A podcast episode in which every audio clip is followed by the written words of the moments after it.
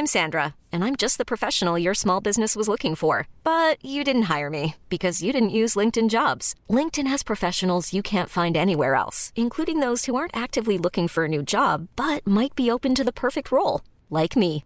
In a given month, over 70% of LinkedIn users don't visit other leading job sites. So if you're not looking on LinkedIn, you'll miss out on great candidates like Sandra. Start hiring professionals like a professional. Post your free job on linkedin.com/achieve today.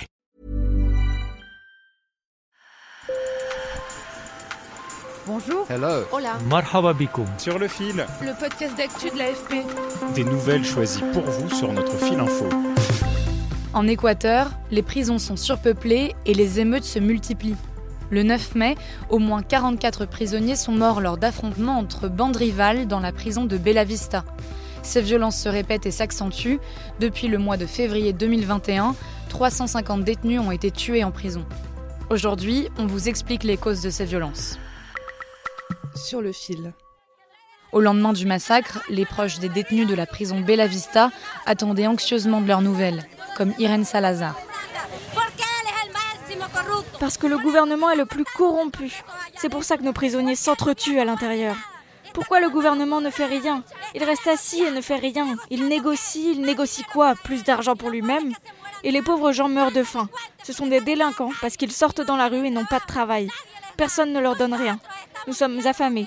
Tout est cher. Que fait le gouvernement Et pour expliquer ces violences, Il y a des éléments, je dirais, conjoncturels et des éléments structurels. Jean-Jacques Kourlianski, directeur de l'Observatoire Amérique latine à la Fondation Jean Jaurès et chercheur associé à l'IRIS. L'Équateur est devenu, via le port de Guayaquil, le lieu aujourd'hui euh, stratégique pour les trafiquants de stupéfiants, permettant d'exporter la cocaïne produite au Pérou et en Colombie vers le Mexique, les États-Unis, vers l'Europe.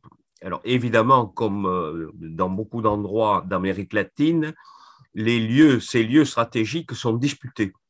Et donc, il y a des bandes rivales, des, réseaux rivaux euh, qui se font la guerre. Et les raisons structurelles, c'est la, la situation euh, sociale extrêmement dégradée euh, de ces pays. Jean-Jacques Kourlianski date l'exacerbation de ces violences à 2019, année qui a marqué l'augmentation du prix du carburant en Équateur.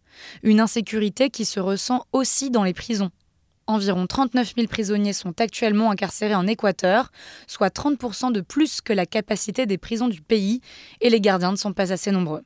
En Équateur, il y a un gardien pour 250 prisonniers. Donc, euh, les gardiens de prison se tiennent à l'écart, ne sont pas toujours bien payés, ce qui permet de comprendre pourquoi les forces de l'ordre, lorsqu'elles tentent de reprendre le contrôle des prisons, se trouvent face à des prisonniers qui sont armés. Et c'était le cas la nuit du 9 mai dans la prison de Bella Vista. Agustin Proano, chef des opérations du commandement conjoint des forces armées. Ils avaient des armes, des armes blanches, des munitions et quelques armes contondantes qui ont été utilisées lors de ces affrontements entre les différents gangs. Car le business de la drogue est aussi géré depuis les prisons. Les gouvernements sont conscients, c'est pour les raisons pour lesquelles ils procèdent, comme ils sont incapables de procéder à une sécurisation des prisons, ils essaient de rompre les réseaux en dispersant les chefs de ces bandes, ce qui a été, semble-t-il, à l'origine de la crise, euh, la dernière crise, donc qui a provoqué 44 euh, euh, morts violentes. La violence et l'insécurité dans les prisons est à l'image de celle que vivent les Équatoriens au quotidien. L'état d'urgence a donc été déclaré le 30 avril. Pendant deux mois, 4000 policiers et 5000 militaires sont mobilisés dans les trois provinces où l'on enregistre les plus hauts niveaux de violence dus au trafic de drogue.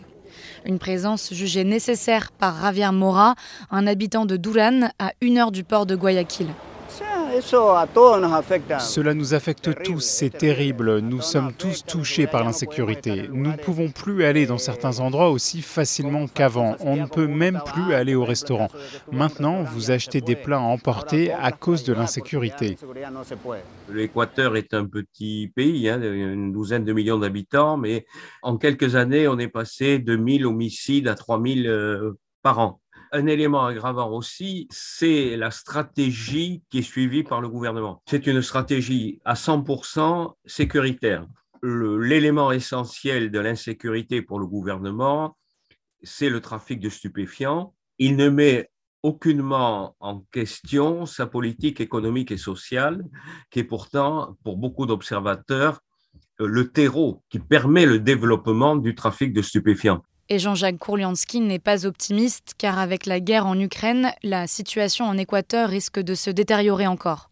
L'Équateur vendait à peu près 7% de sa production de, de bananes, et c'est le premier producteur de bananes du monde, à la Russie et à l'Ukraine.